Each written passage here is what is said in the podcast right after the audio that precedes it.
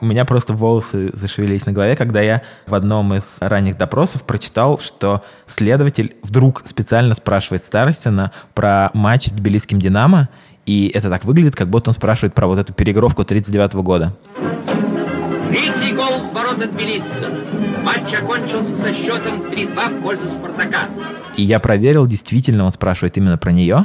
И он говорит буквально следующее. Правда ли, что вы подкупили главного судью этого матча, судью Усова? Я, собственно, так и проверил. Я посмотрел просто протоколы всех матчей с Тбилисским «Динамо», и Усов судил только вот эту переигровку, поэтому это не может быть ошибкой. И там дальше следователь уточняет, что у нас есть информация, что Усов купил себе дамские туфли. Это, наверное, вы ему купили или как-то, в общем, дали ему талон на покупку туфель.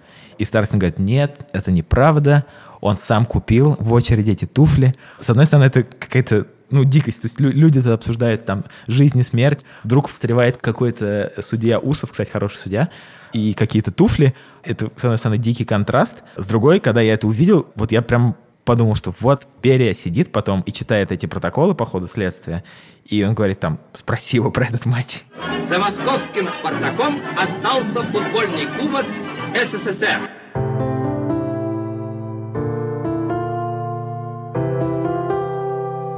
Вот что нам надо, Спартак. Привет, меня зовут Влад Воронин. Я шеф-редактор sports.ru, и это третий выпуск подкаста «Люди гибнут за Спартак».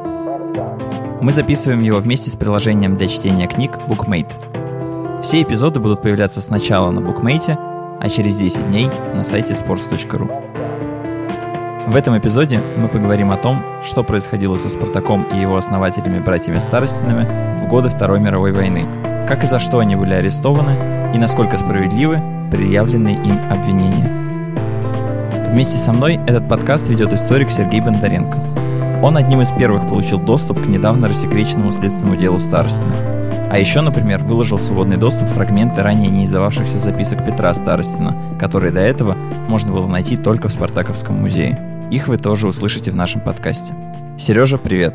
Привет. Прошлый выпуск мы закончили на обсуждении особенных отношений Старостиных и Спартака с Лаврентием Берией и обществом Динамо. И было бы странным предполагать, что вся эта вражда или просто взаимное неприятие закончилось тогда в 1939 году, когда Старостиных все же не арестовали, несмотря на то, что Николай Старостин ждал, что это случится. Тут вообще есть такой парадокс, что, с одной стороны, да, Старостины пережили большой террор, и это было очень опасное напряженное время. С другой стороны, не случайно вот в своей книге Николай Старостин пишет, что он ждал ареста в 1939 году. Это потому, что Косарев, как человек, который прикрывал Старостиных Спартак, он весь большой террор был еще у власти и был непосредственно вот рядом с Ежовым и действительно мог их защитить. А как раз когда закончился большой террор, и вместе с ним полетели головы людей, которые в основном занимались его техническим обустройством, типа Ежова и его окружения, то как раз тогда-то и Косарев был арестован и расстрелян. И поэтому весь 39 год Старостины чувствовали себя ужасно уязвимыми, то есть они были без того политического прикрытия, которое было с командой с самого начала. И поэтому приход Берии для них означал действительно какой-то новый поворот и явно не к лучшему. В 1942 году Старостиных все же арестовали. Много есть начал у этого ареста 42 года, но мне кажется, что одно начало мы обсуждали весь прошлый подкаст — это «Большой террор», а второе начало — это, собственно, вот это спецсообщение Берии Сталину, которое часто сейчас цитируют или используют по-разному, потому что оно позднюю пристройку было опубликовано были получены сообщения о том, что старостин Николай Петрович и его братья антисоветски настроены и распространяют клеветнические измышления в отношении советского правительства. Спецсообщение Лаврентия Берии Иосифу Сталину. 19 марта 1942 года. В момент напряженного военного положения под Москвой старостины Николай и Андрей, распространяя среди своего окружения пораженческие настроения, готовились остаться в Москве, рассчитывая в случае занятия города немцами занять руководящее положение в русском спорте. Готовясь к сотрудничеству с германскими оккупационными властями и сгруппировав вокруг себя классово чуждый элемент, старостины занялись накоплением материальных ценностей и продовольственных запасов. То есть э, старостины давно известны как несоветские люди, Старостины ждут прихода немцев и обсуждают у себя в семье, что поскорее бы пришел Гитлер и жизнь сразу изменится. И Старостины занимаются расхищением социалистической собственности. Это вот вкратце то, что написано в этой бумажке. И даже приводятся цитаты из личных разговоров, которые происходили вот прямо в квартире, и они дословно с кавычками цитируются. Собственно, что говорил Николай Старостин? Одиннадцатый день наступления немцев. Через недельку они будут здесь. Надо поторопиться с квартирой и завтра все оформить. Это очень тяжелое, серьезное обвинение для 42 года. В некоторых вариантах, может быть, даже и расстрельное, или грозящее очень большим сроком в лагере. Я такие дела похожие видел в Гарфе, в Государственном архиве. Таких дел очень много. Это тысячи дел. Там на одну Москву это тысячи дел про ожидания немцев, про женщинские настроения, примерно одного и того же типа дела. Как потом выяснилось, вернее, как предполагает Николай Старостин, он об этом писал в своей книге «Футбол сквозь годы», эти цитаты оказались у НКВД из-за домработницы, которая в какой-то момент просто стала передавать все, что она слышит, все, что она видит. В этом нет ничего необычного. Это вполне нормальная советская история второй половины 30-х годов. И я бы, кстати, тоже сразу бы не удивлялся насчет того, что в семье советского человека может быть домработница. С одной стороны, это государственно особенно никем не приветствуется. С другой стороны, это совершенно обычная история для нормальной городской семьи там в большом городе. И вот эти все несчастные домработницы, это, как правило, крестьяне, которые бежали там от голода, откуда-нибудь из Украины, вот, и цеплялись как могли за работу в городе. И вот таких женщин обычно брали в семьи там домработницами, готовить еду, там за детьми следить. И да, ты прав, возможно, именно оттуда вот эти цитаты попали к НКВД.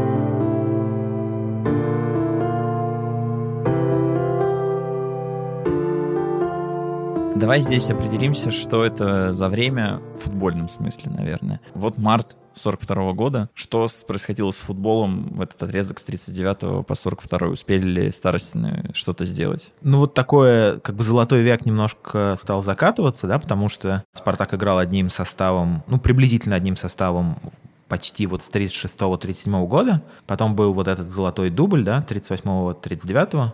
И постепенно уже, по-моему, в 40 году, мне кажется, «Динамо» выиграла титул. И вот эти международные матчи, которые казалось тогда всем, что сейчас начнется, там, может быть, Советский Союз вступит в ФИФА, или там вот, в общем, эта активность будет как-то нарастать, на самом деле все случилось ровно наоборот. То есть матчей стало меньше, вот приехали баски, после этого больше уже никто не приезжал. И у этого тоже, в общем, в основном, конечно, политические причины, потому что когда после того, как летом 1939 года был подписан пакт Молотова-Риббентропа, да, пакт о ненападении с Германией, то, в общем, Советский Союз, мягко говоря, утратил популярность на Западе, и вообще никто особенно с ним не договориться бы уже ни о чем не мог, даже футбольном, ни э, какие-то контакты в смысле футбольных матчей, все это было отрезано. Единственное, что были поездки там в Болгарию, что тогда было, на самом деле, тоже не так уж банально, то есть это был выезд за рубеж. И в 40 году, и про это все братья пишут в своих книгах, и там довольно важно, что Николая Старостина, практически главу команды, не взяли в Болгарию. То есть его вычеркнули из списка отъезжающих. И он это воспринял очень болезненно, и как еще одно доказательство того, что его дело где-то лежит, да, кто-то за ним приглядывает, что-то еще может произойти, потому что когда тебя не выпускают, когда ты привык все-таки как там футболист, как футбольный руководитель все время ездить, и вдруг вся команда едет, а ты не едешь, то ты понимаешь, что это, конечно, все неспроста. Футболисты московского «Спартака», победители двух матчей в Болгарии, возвратились в Москву.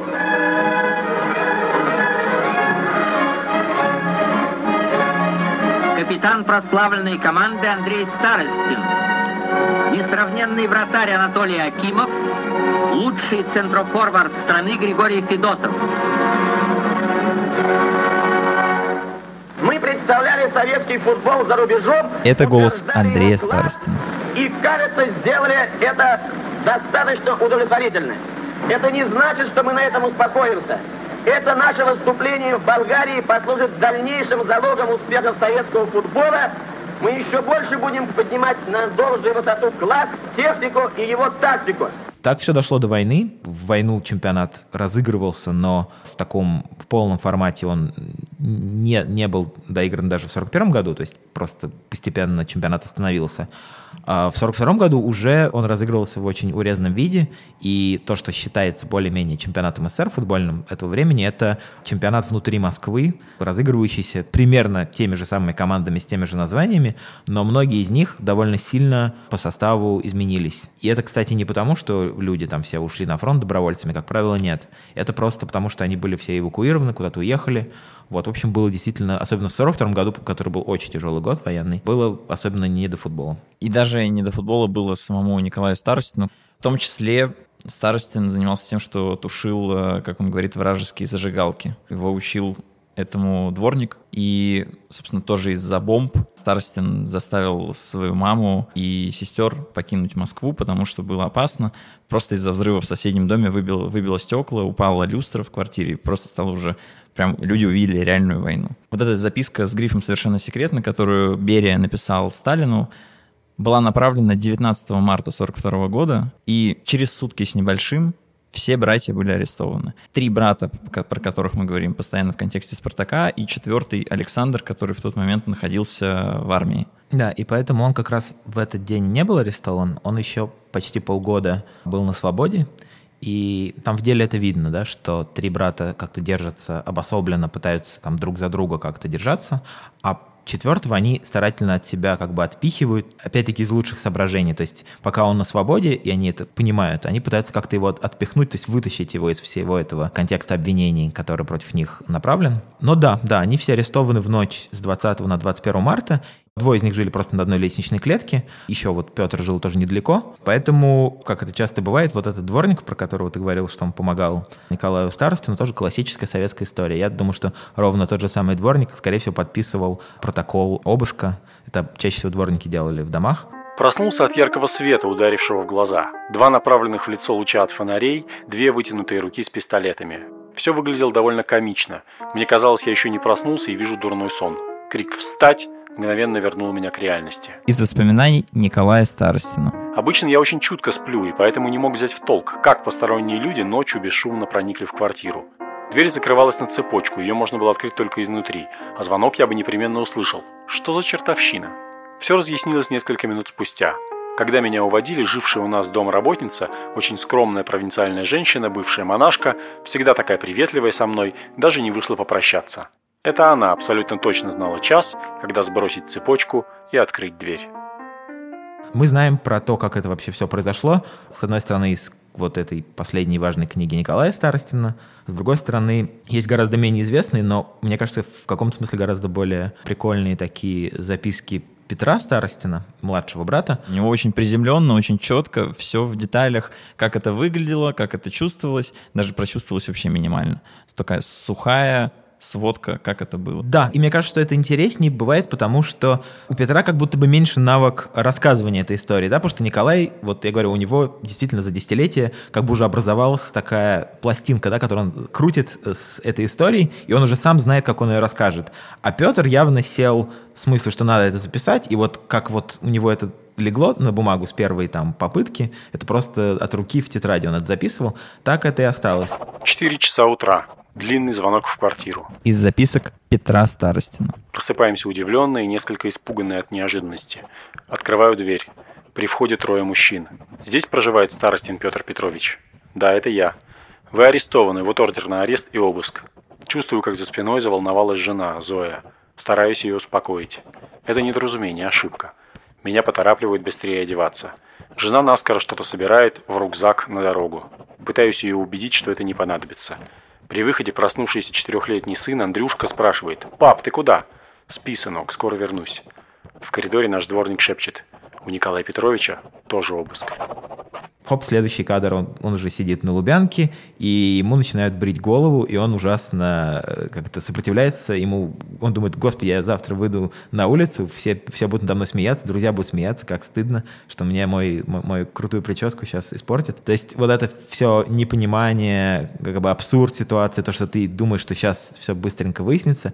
У Николая, как мне кажется, этого нет. Николай, он так описывает, что я давно ждал, я не мог знать конкретного дня, но я понимал, что это случится. Петр, он как будто совершенно застигнут врасплох.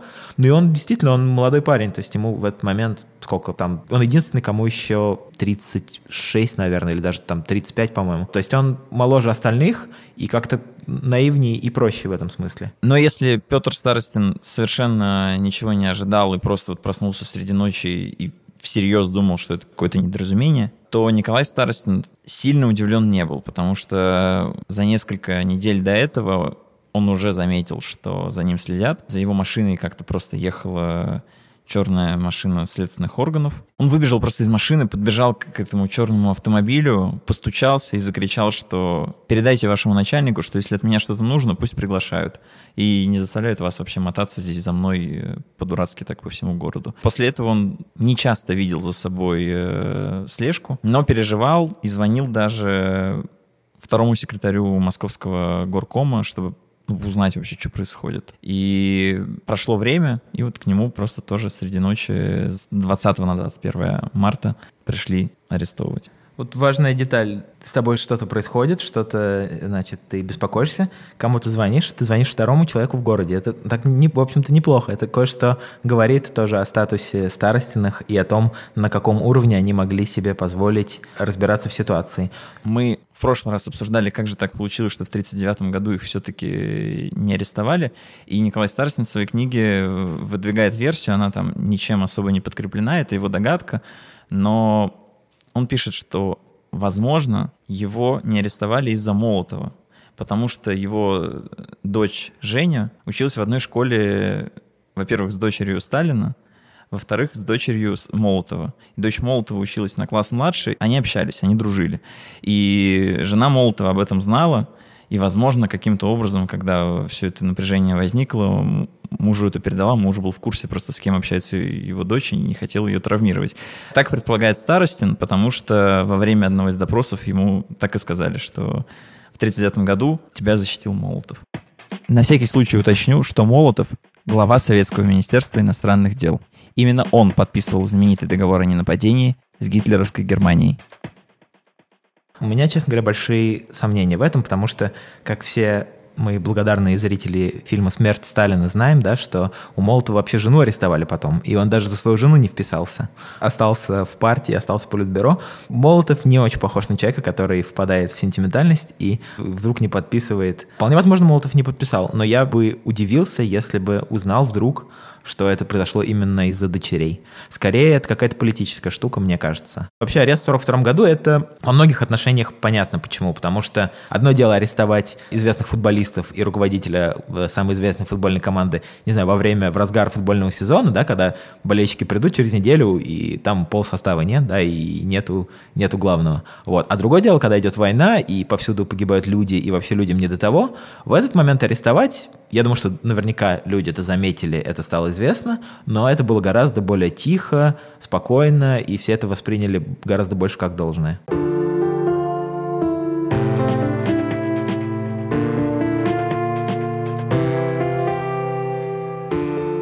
Прошел арест, прошел подробный обыск. Что нашлось-то в итоге у Николая Старостина? Если, как предполагалось следствие, у него было много сохранено валюты, золото и как мы потом обязательно будем обсуждать в рамках экономического обвинения, очень много денег он просто себе присвоил благодаря продаже различных товаров, которые просто вот Спартак и спортивные, и неспортивные производил. Ничего сверхъестественного у братьев не нашли. Это первое, что бросается в глаза, потому что если смотришь «Следственное дело», то первые страниц 10-15, там идет переписка по поводу того, что, типа, где золото, мы ищем золото, где золото, может быть, они припрятали у кого-то из друзей, надо пойти срочно обыскать там, там-то, посмотреть здесь. В общем, никаких миллионов, никаких вот этих денег, которые, я не знаю, ожидал ли по-настоящему НКВД что-то такое найти, но, по крайней мере, по бумажкам видно, что они ищут что-то, чего, чего там нет в этом доме. Что запоминается там, это, конечно, просто количество продуктов, да.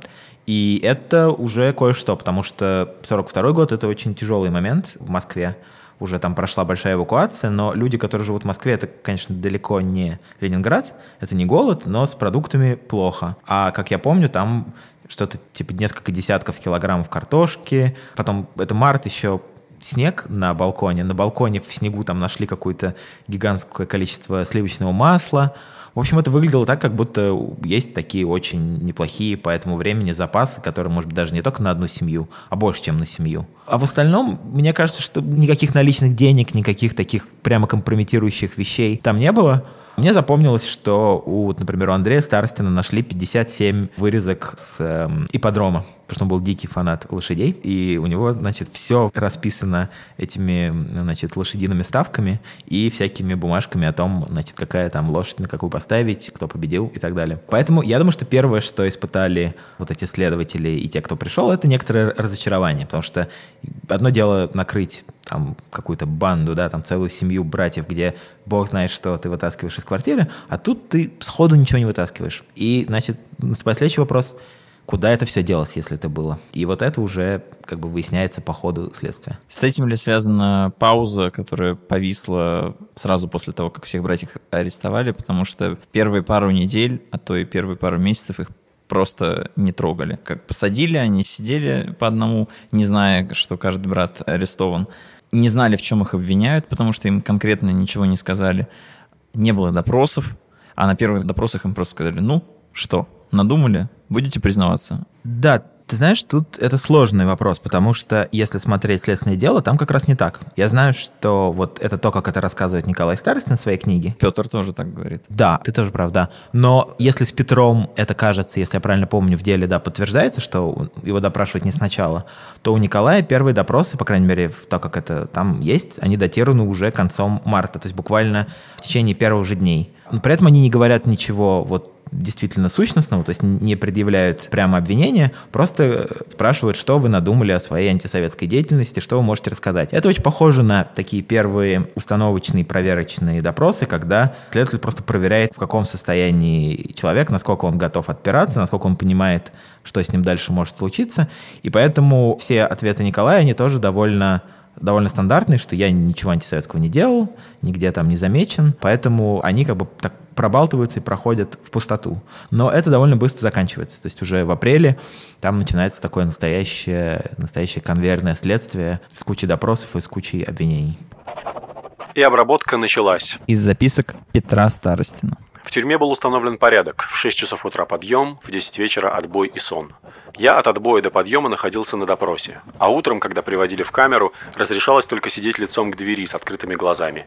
Если веки глаз начинали смыкаться, в камеру врывался надзиратель и приказывал встать к стене. Через несколько дней я с трудом передвигался, стремительно худел и слабел. Спать приспособился сидя, с открытыми глазами. Вернее, это был не сон, а потеря ощущения действительности. Прострация.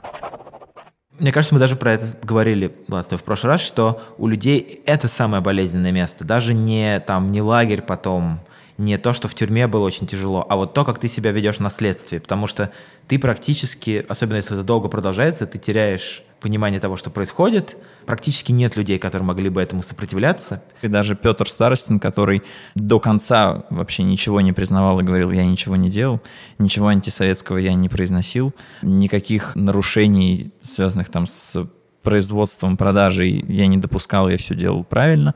Даже он в своих записках рассказывает, что он уже думал, чего бы такого придумать про себя. В этот период начали возникать бредовые мысли, придумать на себя абсурдные, несуразные обвинения, чтобы решили, что это вымысел и отстали бы от меня. Созрела даже идея «я агент французской разведки», а подтверждением этого мог служить автограф Эрио, который каждый из нас, четверых братьев, получил на приеме в городе Лионе, где он был мэром. Этот автограф на карточке меню обеда я и наметил паролем «Приступить к террористическим действиям в Москве». Бог спас меня и моих братьев от смерти. Я не успел этого сказать.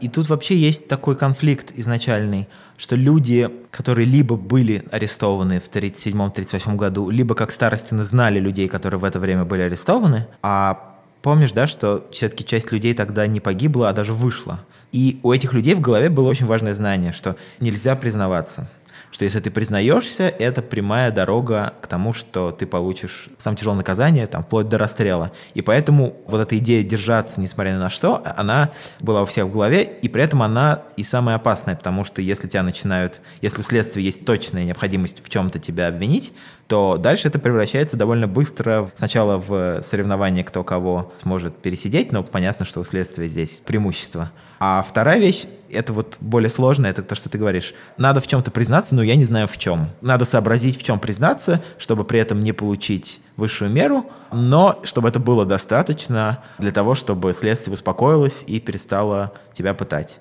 И, кстати, Петр — это единственный брат, которого еще били во время допросов. В одну из ночей меня приволокли в камеру сильно избитым, и я объявил голодовку. Да я не смог бы есть, даже если бы захотел. Губы, язык, щеки, изнутри все распухло и кровоточило. К концу дня в камеру шумом вошла толпа людей, во главе с начальником тюрьмы. «Враг!» – заорал он на меня. «Только враги у нас объявляют голодовку. Но мы тебе подохнуть не дадим. Сейчас накормим». И он повернулся к стоявшим санитарам. У одного из них была в руках клизма с какой-то коричневой жидкостью.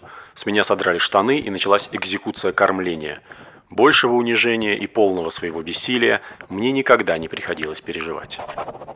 И мне кажется, неудивительно, что у Николая Старостина в книге этого нет все-таки. То есть самого такого тяжелого и неприятного для него, как мне кажется, там нет. То есть я с детства читал вот эту книгу Николая, там лет в 12, наверное, я ее прочел. И я это воспринимал, я не очень понимал, что происходит, но все-таки это некоторая героическая история, да, он держится молодцом, дерзит там следователю, так ловко отвечает. Там и даже... даже есть момент, когда Старостина привели, допрашивал не его основной следователь Рассыпинский, а привели к другому, это главный руководитель, руководитель да, следственного. Да, там просто при, там пришел, да, там пришел более высокий чин просто, да. а, параллельно еще слушать его допрос. И Старостин говорит вот этому высокому чину из НКВД, что «А вы футбол смотрите?»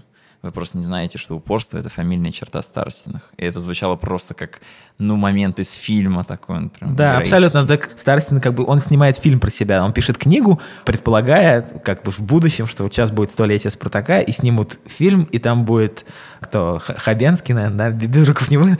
Хабенский будет, значит... Э, или Петров. Да, да, Петров. да, или Петров уж теперь, да, с э, руками за спиной будет эту фразу произносить, и это будет выглядеть просто как надо. Но по факту, конечно, это не так. И при всей моей и какой угодно симпатии да, к человеку в таком положении, какая-то часть меня все время говорит о том, что очень важно разбираться в этом и в той тяжелой части тоже, потому что только это дает нам настоящее представление о том, как такие вещи происходили, да, что там действительно в каком-то смысле уже ты не можешь быть героем. То есть ты герой, может быть, по факту своего страдания, но пережить страдания таким образом, как это написано в книге Николая Старостина, как я понимаю, невозможно было. И поэтому то, что пишет Петр, гораздо ближе к реальности, судя по всему.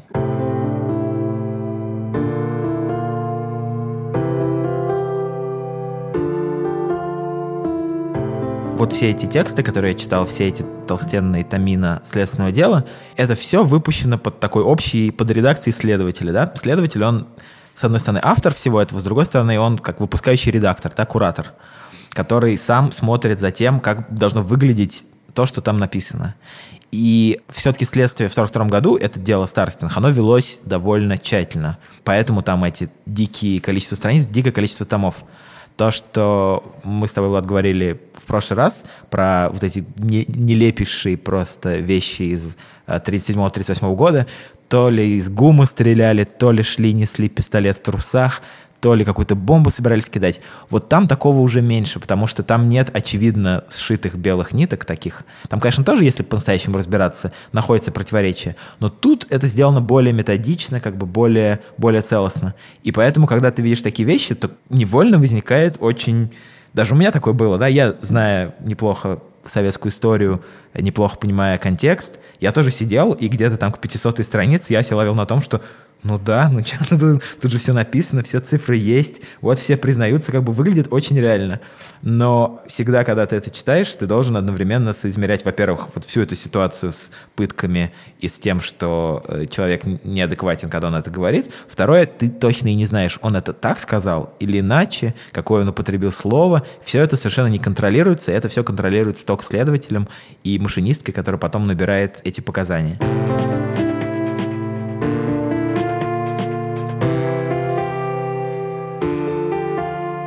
Вообще само следствие, оно, оно долгое, да? В это время следствие уже может длиться гораздо дольше, чем во время Большого террора.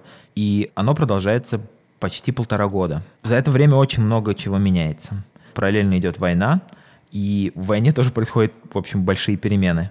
На момент, когда Старстины арестованы, действительно риск проиграть войну еще очень-очень велик.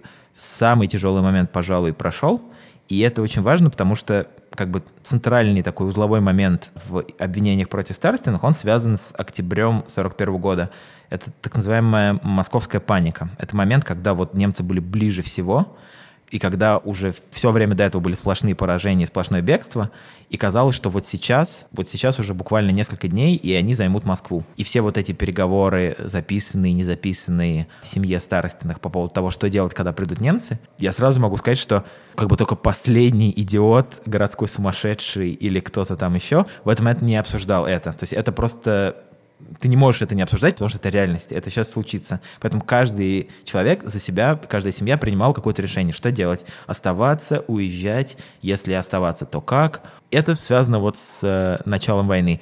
К 1942 году, когда в марте, когда они арестованы, все еще тяжело очень, но тем не менее, скажем, то, что Москва не пала, это уже очень большая неожиданность. И по ходу следствия братья часто повторяют, что там, да, вот в тот момент все же были, мы все, да, были уверены, что сейчас уже Москва пойдет, и вообще война скоро будет закончена. И это было преобладающее мнение большинства населения страны. По ходу того, как они признаются и идет время, видно немножко, что и положение на фронте меняется. Постепенно оно выправляется. Все-таки решающий момент будет, когда э, будет Сталинградская битва, это несколько позже, но даже последствию видно, что есть какая-то эволюция, да, и сами братья, они очень много, это такой лейтмотив и в том числе в книжке Николая тоже, они все просятся на фронт. Они говорят, да, давайте пустить нас на фронт. Кажется, что это единственный и возможный, очевидный выход из этой ситуации, единственная надежда, да, отпустите нас на фронт. Есть вот одно место, которое мне кажется очень важным, это то, что у Петра Старостина в его этих записках описана очная ставка с Николаем. Пошел второй год пребывания в тюрьме. Вновь вызов на допрос. Вводят в просторный кабинет.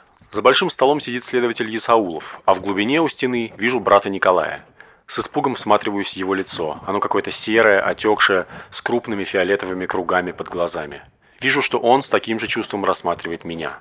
Нас посадили рядом, и Исаулов стал задавать вопросы. Я понял, что начинается очная ставка. В это время Николай попросил у Исаулова разрешения поговорить со мной без занесения этого разговора в протокол. Николай все-таки был главный. У него в книге описана очная ставка с Петром. Так что мы видим это в таком как бы с таким облетом. Мы видим как бы с обеих сторон, как они описывают эту ситуацию.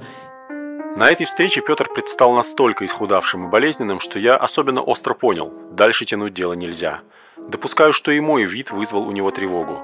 «Петя», — сказал я, — «признавай свои высказывания. Свои ошибки будем исправлять на фронте». С 58-й статьей суд может удовлетворять просьбы об отправке на фронт, а то идет война, а мы торчим в тюрьме. Он согласно кивнул. «Хорошо, я подпишу».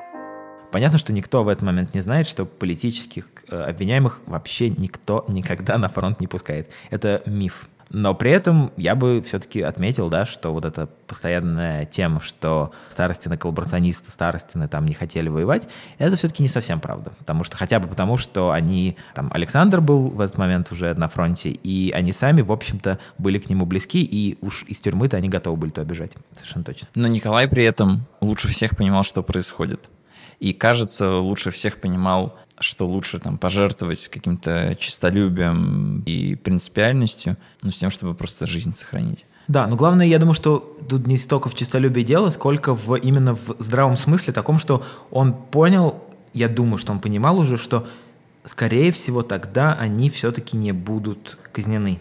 То есть как только он это понял, мне кажется, что тогда всем и следствию стало проще, и ему стало проще. Но поскольку он был главный, Очевидно, что другие братья на него равнялись. И поэтому так важно было устроить очную ставку, например, с Петром, чтобы показать ему, как самому упорному, что вот видишь, твой брат старший признается, и ты зачем, зачем ты ломаешься? Уже все признались. Дело заканчивается тем, что основные пункты как будто бы признаны э, обвиняемыми, но они все видоизменились от начала к концу, то есть они сильно смягчились, сильно уточнились, и то, что сначала казалось просто как караул расстрельная статья, в конце превратилось в набор экономических преступлений с некоторым, с некой такой политической подоплекой.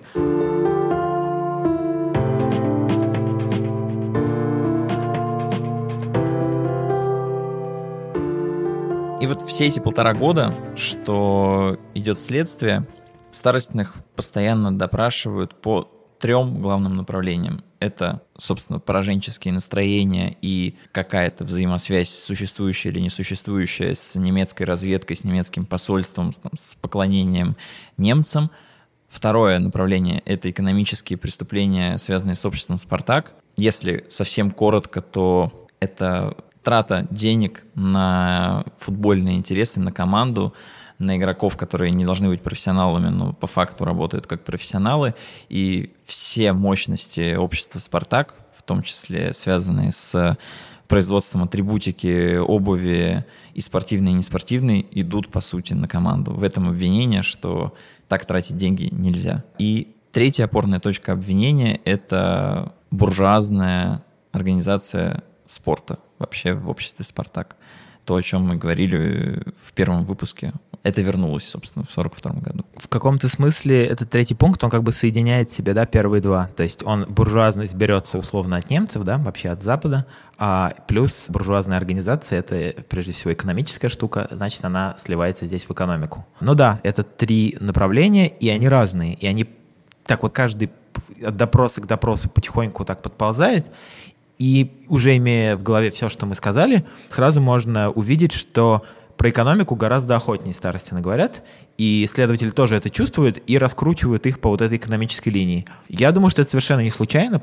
Я думаю, что исследователи, и особенно вот Николай, как самый опытный и в том числе политически грамотный человек, мне кажется, он довольно быстро догадался, что надо экономику признавать, а политику отрицать. И это путь, если не к свободе, очевидно, то, по крайней мере, к спасению жизни. Но дальше весь смысл в том, собственно, виноваты они или нет, правду ли или неправду, вот, вот все вот эти бесконечные обсуждения, которые с тех пор продолжаются, можем ли мы хотя бы примерно реконструировать из того, что там написано, правдоподобность обвинений, как мы их сейчас можем оценить, масштаб там и так далее. Это все очень дискуссионные, конечно, вещи. Давай пойдем прямо по пунктам. Первое — это немцы. Ты уже сказал, что в целом само обсуждение не может быть преступлением. Нам сейчас, наверное, сложно это понять, если в том времени не находились, но данность была такова, что не обсуждать это было невозможно, и в самом теоретическом обсуждении, что делать, остаешься или уезжаешь, это такое,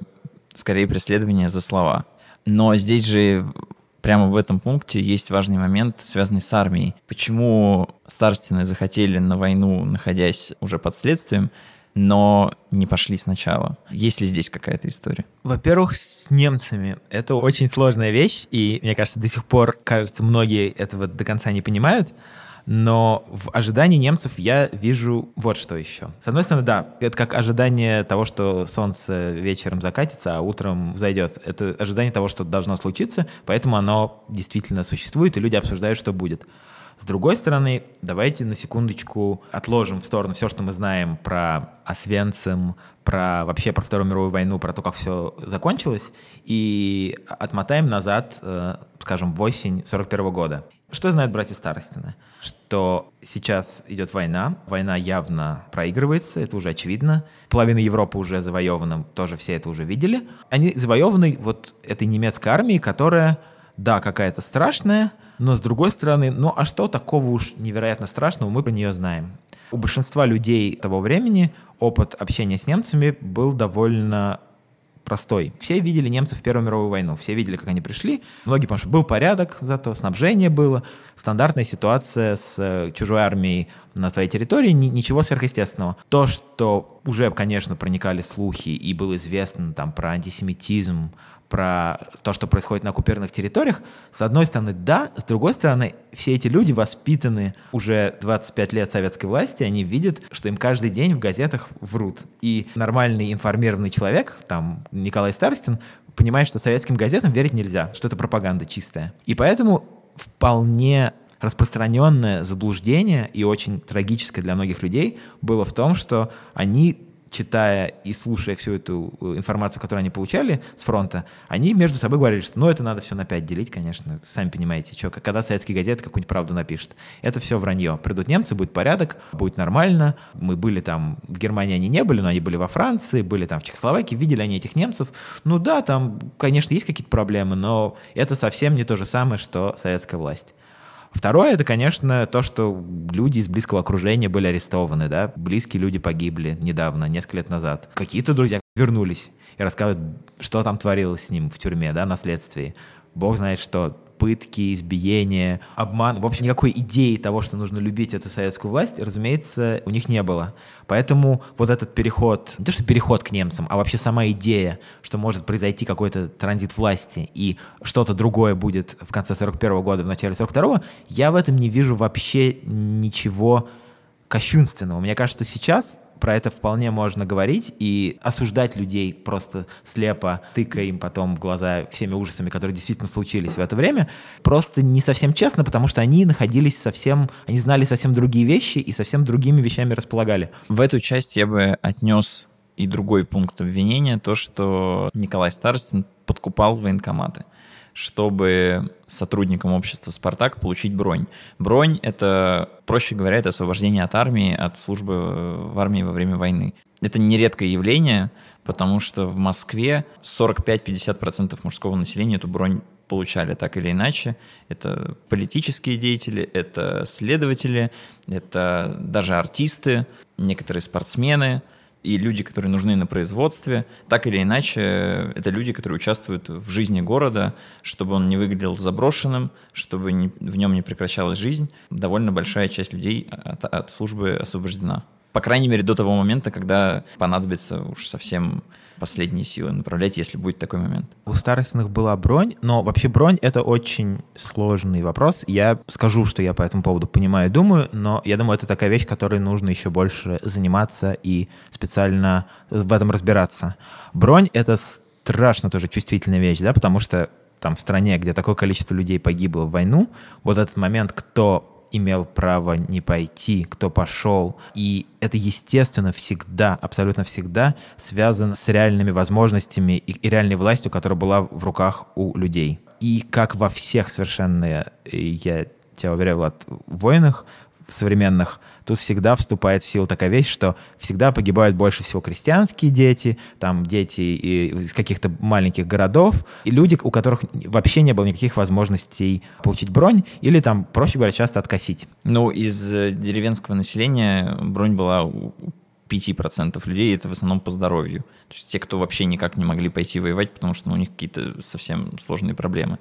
А вот в городском населении процент в разы выше. Да, опять, если мы говорим именно про старостиных, то я опять напоминаю вот всю вот эту сложную телегу, которую я сказал про связь с немцами, да, я думаю, что для них вообще не было очевидно, что, особенно в начале войны, что нужно идти на этот фронт. Все видят очень похоже, что война кончится за полгода, там, и что война проиграна. И идти просто бессмысленно погибать, за власть, которая тебя лишила близких людей. Ты в каком-то смысле часть этой власти, но с тем, что сейчас происходит, ты себя очень слабо ассоциируешь. Поэтому для них, мне кажется, довольно естественно было не пойти. Хотя, кажется, в семье у них тоже были разные мнения, что все-таки они там четыре взрослых уже мужчины, и, скажем, Александр все-таки, кажется, довольно осознанно пошел, и вот он был на фронте.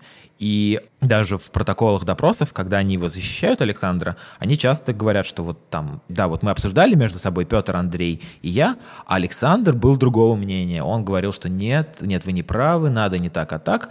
А, с одной стороны, конечно, они пытаются просто его защитить, надеясь, что его не арестуют, а в конце концов его все равно арестовывают но при этом какое-то разное понимание тоже, наверное, возможно. А дальше вторая вещь, которую я, мне кажется, понял или почувствовал, когда читал все это дело следственное, что мне кажется, что у Старостина, у Николая в огромной степени в том, что он делал в это время, работала психология такая семейная и командная. То есть для него было главное защищать близких и свое окружение. То есть когда он доставал эту бронь, он в основном руководствовался как бы главным тем, что у него было в руках ресурсом. Это то, что он хотел защитить Спартак. Спартак — это его команда, это его в широком смысле семья, это дело его жизни.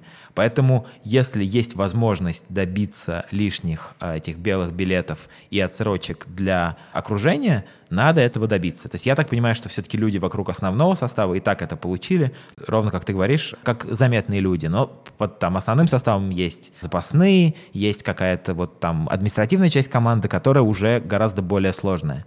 Им Старостин добыл эту бронь сам он в конце следствия вообще немножко меняет показания и говорит, что вообще-то говоря, он говорит, что я бронь-то ни для кого не покупал, в смысле, не подделывали ли мы брони. Я просто добивался того, что они на самом деле должны были получить, но в хаосе и, в общем, в панике октября 41 года вообще уже ни черта не работало, и единственный способ добиться от там военкоматов какого-то быстрого решения, это было то, что называется решить вопрос, да, войти там через дверь другую, там э, поставить бутылку водки, батон колбасы, а это уже в то время вполне себе ходовая валюта. То есть просто Старостин в данном случае был на 100% человек, который решал вопросы. Ему нужно было решить вопросы. Вот я себя выписал в начале следствия, он говорит, что я получил бронь примерно на 60 человек. Людей этих он в итоге многих, видимо, спас, потому что многие все-таки не пошли именно по этим белым билетам. Часть этих квитков нашли у незаполненных, еще нашли у Николая Старостина в кабинете при обыске на работе. И, видимо, с самого начала это был такой довольно важный пункт обвинения.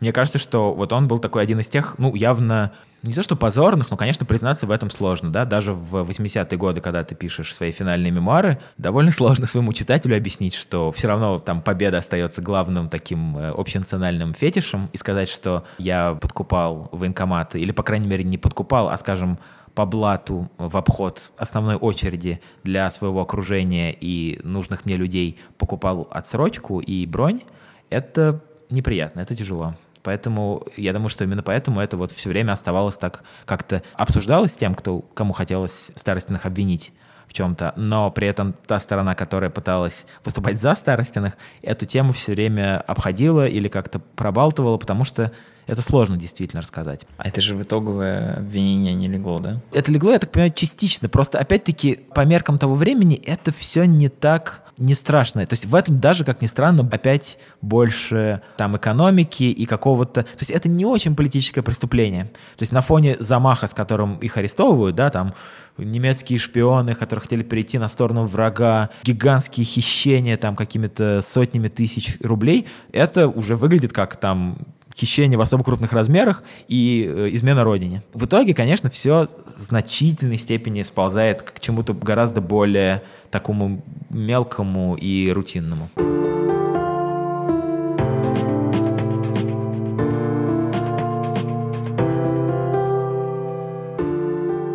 Следующий блок, самый сложный, возможно, для того, чтобы понять вообще контекст и в нем разобраться, это экономические обвинения. Давай начнем с самого простого и самого распространенного. Если человек что-то знает про братьев Старостиных и то, что их когда-то арестовывали и судили, то он точно скажет про украденный вагон. Это, ну, вот просто есть такой вокруг запрос. Украли ли Старостины вагон мануфактуры? Простой ответ. Старостины не крали вагон. Спасибо, следующий вопрос, ладно. Я так понимаю, что вагон всплывает буквально пару раз. И я специально тоже следил за вагоном э, в, в допросах. Если что, для контекста. Да. 41 год.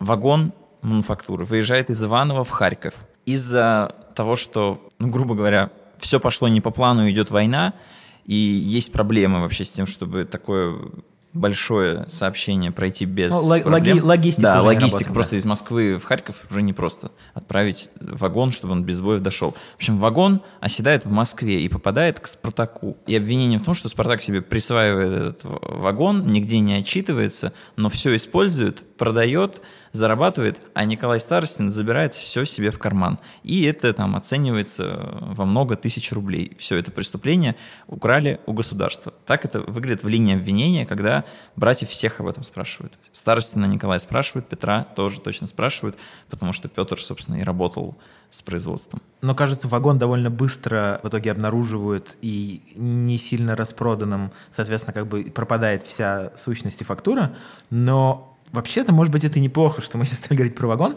потому что, может быть, можно, глядя на него, примерно понять, каким образом устроены вообще экономические там обвинения. Дело в том, что «Спартак», как организация, он экономически включает в себя не только футбольную команду, не только там Тарасовку, но и некую экономическую инфраструктуру, связанную с промкооперацией. Да? А промкооперации, я напомню, это всякие мелкие служащие и, главным образом, торговля. То есть в «Спартак» они не столько мясо да, в 30-е годы, сколько торгаши. Самая презираемая, самый несоветский род экономической деятельности, да, какая-то торговля. Типа купил-продал, а в социалистической экономике с этим сложнее всего, и вообще непонятно, что с этим делать, да, потому что вроде как никакого рынка быть не должно, все должно быть государственное, все должно быть плановое, но при этом по факту люди так не живут. Невозможно все получать через государство. И если очень кратко, мне кажется, что к концу 30-х годов уже вообще всем людям, особенно в большом городе, понятно, что если ты хочешь что-то достать, достань это в обход основной государственной линии, потому что все, что касается какой-то бытовой продукции, то, что называется там ширпотреб, да, это все в страшном дефиците, ничего достать нельзя, все, везде планы не выполняются, везде там, я вот специально готовился, читал хорошую экономическую книжку, там написано, что в среднем в конце 30-х годов Советский Союз производил пол ботинка на человека в год. Есть, как бы, если ты хочешь сносить пару ботинок, тебе надо ее найти. Если государство производит пол ботинка на тебя в год, ты каким-то образом должен в обход государства себе их добыть. То же самое касается остальной одежды, да, или еды. Но, слава богу, с э, продуктами питания старостины были меньше завязаны, а вот с э, футбольной экипировкой, и не только с футбольной, а вообще спортивной, там все было очень даже неплохо. Петр подробно описывал вообще, что производил «Спартак». Спортивные изделия, трусы, лыжные костюмы, спортивные сорочки, лыжные ботинки и другие виды спортивной обуви. Да, в итоге, когда я тоже вот представь в себе меня, я прихожу, у меня вот эти следственные дела по 500 страниц, я сейчас думаю, что сейчас польется кровь, убийство, в смысле там заговор, немецкий шпион, у меня какие-то ожидания, я сижу, и я сотнями страниц читаю, лыжный костюм туда, лыжный костюм сюда, ботинки оттуда, ботинки сюда, я думаю, что я какой-то думаю, какая тоска, господи. И они вот действительно, там война идет, черт знает, кто победит, а они сидят там на уже шестой месяц, обсуждают, и ладно бы обсуждали в каких-то масштабах там невероятных, да. Это все, ну, ассортимент среднего такого магазина, да, то есть это даже не крупное хищение, это хищение вот там 100 лыжных костюмов здесь, 100 лыжных костюмов там. Взяли государство за стока, продали дороже. Тут вот я могу привести два примера, которые я понял, я надеюсь, это будет понятно, да, что первый способ такой, ты производишь какой-то товар, там, не знаю, спортивные трусы, Потом они от государства там специальную какую-то оценку проходят, и считается, что это там второй сорт, да, как советская, там, вторая свежесть. На них есть определенная цена, установленная государством, там, рубль. А потом ты делаешь такой, значит, э, финт и продаешь их за 2 рубля. Как товар более высокого качества, разницу кладешь в карман помимо того, что я оправдываю это не оправдываю, просто объясняю технологию, да? А второе еще более просто в каком-то отношении. Когда мы подкатываем вот к этому моменту октября 41 года и к московской панике, это была настоящая паника. То есть люди бежали, люди все бросали, а те, кто не хотели бросать, думали, что, может быть, можно воспользоваться вот этой ситуацией и что-то сделать такое. И, видимо, действительно, какой-то процент того, что было в этот момент в спартаковских магазинах, было продано без отчетности. То есть просто было продано, потому что все были уверены, что через несколько недель все про это уже забудут и всю документацию сожгут. И следствие довольно долго фокусируется на том, что а вот что произошло ровно 16-18 октября, что вы продали, куда попали вот эти спорттовары, а где были эти, куда делась выручка. Вот все вот эти штуки, они постепенно так наползают с разных сторон. И да, речь начинает идти о том, что это десятки тысяч рублей – десятки тысяч рублей, там в конце концов, по-моему, чуть больше сотни тысяч рублей. Чтобы было понятно, в 1937 году бюджет «Спартака», спортобщества «Спартак» 54 миллиона. С одной стороны, вроде бы, ну, немало, да, сотня тысяч на фоне... А с другой стороны, ну, что это такое? Это даже не одна, там, это одна пятисотая часть бюджета. Опять-таки, это не... Учитывая, что ты основатель команды, и ты ее руководитель, и ты там всем этим ворочаешь, наверное, если ты воруешь, то то, в общем, наверное, мог бы ты воровать и побольше, да? То есть это что-то такое гораздо более приземленное опять. А вот эти 54 миллиона рублей, это, чтобы просто разобраться, это деньги, которые Спартаку дают за то, что он занимается спортом, или это там, частично деньги, которые он сам вот благодаря таким активностям э, с производством, с продажей зарабатывает. Что это за деньги? И это самый могущественный финансовый клуб в стране или все же в тот момент были и побогаче? насколько я понимаю, вот в момент расцвета, в там 37, 38, 39, это самый богатый клуб, и самый богатый именно потому, что он завязан на промкооперацию. Вот эта сумма, это сумма выделенная, то есть на команду команда что-то еще зарабатывает, но не очень, видимо, много, не, не, не сопоставимо с 54 миллионами. Я так понимаю, что это некий процент доходов от промкооперации, который осознанно выделяется на развитие. Другое дело, что это не только футбольная команда, это все, все спортобщество в целом, а там много всего. Но одно из обвинений в адрес Старостиных еще из 1937 года было в том, что он много вкладывает в футбол и вообще следит за футболом, а при этом остальные сегменты спортобщества спартаковского сильно провисают. Там, не знаю, нормы ГТО спартаковцы сдают в 10 раз хуже, чем Динамо. Чемпионов-пловцов в 10 раз меньше, чем у Динамо, потому что весь упор идет на футбол. А с точки зрения советской ситуации, если ты все вкладываешь в футбол, то опять смотрим на Старостина, это человек, который вкладывает в entertainment, который вкладывает самый прибыльный, самый его интересующий, самый такой популярный спорт. Ему действительно на все остальное не то что наплевать, но он на это смотрит как на нечто вторичное. А вот футбольный клуб, футбольная команда — это его детище, и поэтому, да, я, это видно, что те средства, которые в команду попадают, они перераспределяются с учетом того, как ему нужно там кормить, поддерживать и укреплять именно футбольную команду. Это не значит, что мы на этом успокоимся. Это наше выступление в Болгарии послужит дальнейшим залогом успехов советского футбола. Мы еще больше будем поднимать на должную высоту класс, технику и его тактику. То, о чем ты говоришь, это же становится одним из пунктов обвинения, что, грубо говоря, он приходит в магазин, забирает деньги просто из кассы, чтобы там, заплатить э, футболисту, потому что по там, документам он тренер по физической культуре, с одной ставкой, а деньги получают совершенно другие. То есть старший приходит, забирает деньги и, грубо говоря, делает футболиста профессиональным с какой-то совершенно не советской зарплатой. Получается, что так. Получается, что само действие незаконно, но при этом мы понимаем, что сама ситуация, в которой это происходит, подталкивает если ты хочешь конкурировать на таком уровне, если ты хочешь конкурировать с Динамо, ты должен платить своему игроку в 10 раз больше, чем официально он получает как инструктор. И причем, конечно, по умолчанию все знают, все как бы футбольное сообщество все знает, что эти все ребята получают очень хорошую зарплату, там на уровне выше там, старшего инженера на большом заводе.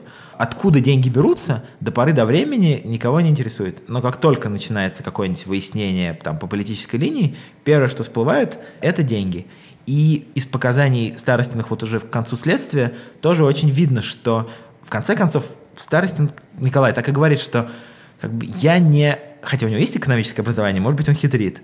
Он говорит, что как бы он здесь работает не как какой-то экономический манипулятор, не как человек, который придумывает, как обмануть государство. Он работает больше как вот как э, хозяин футбольной команды, который ищет, где бы ему взять денег, там, например, чтобы оплатить гостиницу команде, когда они едут в другой город. У него в бюджете эта сумма очень маленькая. Он должен вывернуться, но поселить их в хорошую гостиницу, в крутую гостиницу.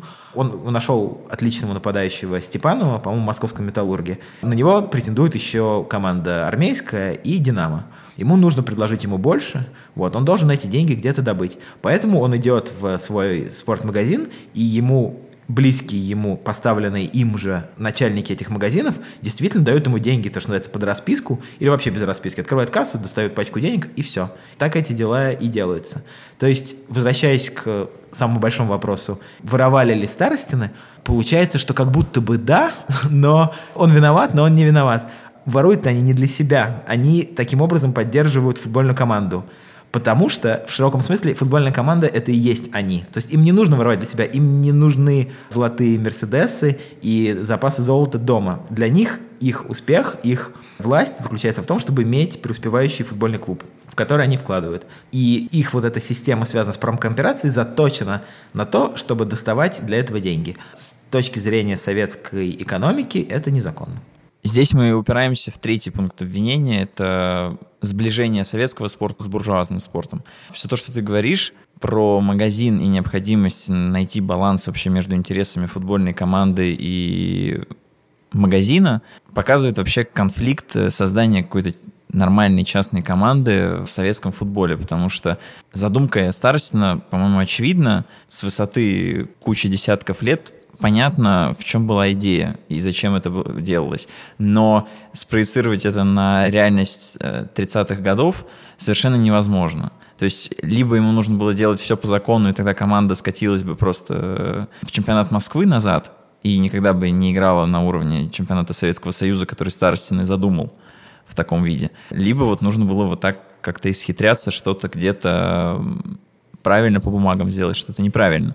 Но именно вот то, что Старостин пытался вот так балансировать, и становится пунктом обвинения, по сути. Я думаю, что это стоит того, чтобы это нам продекларировать. Мне кажется, отсюда и во веки веков это должно быть известно как пять пунктов Николая Старостина. Значит, пять вещей, которые нельзя делать в Советском Союзе, если ты руководишь футбольной командой, это форма антисоветской деятельности. Пять пунктов. Первое – профессионализм в спорте. Второе – резкое материальное улучшение мастеров спорта. К сожалению, очень безграмотно, но это так следователь написал, да? Третье – всемирное поднятие значения рекордсменства и чемпионства. Четвертое – устройство международных спортивных встреч с целью голого рекордсменства. Пятое – свободный переход спортсменов из одного общества в другое, так называемая перекупка и переманивание. Я не знаю, Влад, для тебя требует что-то из этих пяти пунктов дополнительного комментария? Комментариев не требует, но как же быть с пятым пунктом, когда существовали армейские и динамовские команды, которые промышляли этим просто постоянно, пользовались э, своей административной мощью, чтобы переманивать талантливых спортсменов из регионов. Даже не переманиванием финансовым, возможно, а просто иди сюда. Это вопрос, который, я так понимаю, вообще за все советское время так и не был решен. То есть, по-моему, любое, хоть какое-нибудь законодательство было бы здесь лучше, чем просто никакого. Поскольку это все спускалось как бы под воду за закрытые двери и так далее, это и превращалось вот в эти, я не знаю, как ты, но я большую часть детства провел за чтением всяких смешных футбольных э, мемуаров, и там часто описывается ситуация уже более позднего времени, когда там два тренера или там два представителя команды приезжают в город за игроком, один ему там назначает встречу в гостинице, второй еще где-то там, они потом сажают на поезд его, кто-то кого-то увозит. В общем, вся вот эта подковерная э, игра, она в принципе могла бы быть легализована в какой-то момент и наверняка была бы гораздо более, не знаю, цивилизованная, контролируемая. Но поскольку ты не можешь признать футболиста профессионалом, ты не можешь признать этот род деятельности возможным, естественным, ты вынужденно спускаешь огромную часть этого в неформальную сферу. Но это пункт обвинения, потому что ты не можешь так делать. А как ты можешь делать? Да никто не знает, как ты можешь делать, потому что это невозможно сделать по закону. Вот и все на сегодня.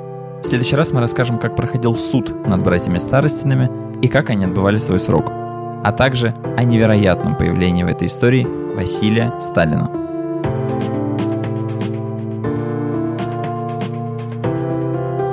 Вы слушали подкаст «Люди гибнут за Спартак».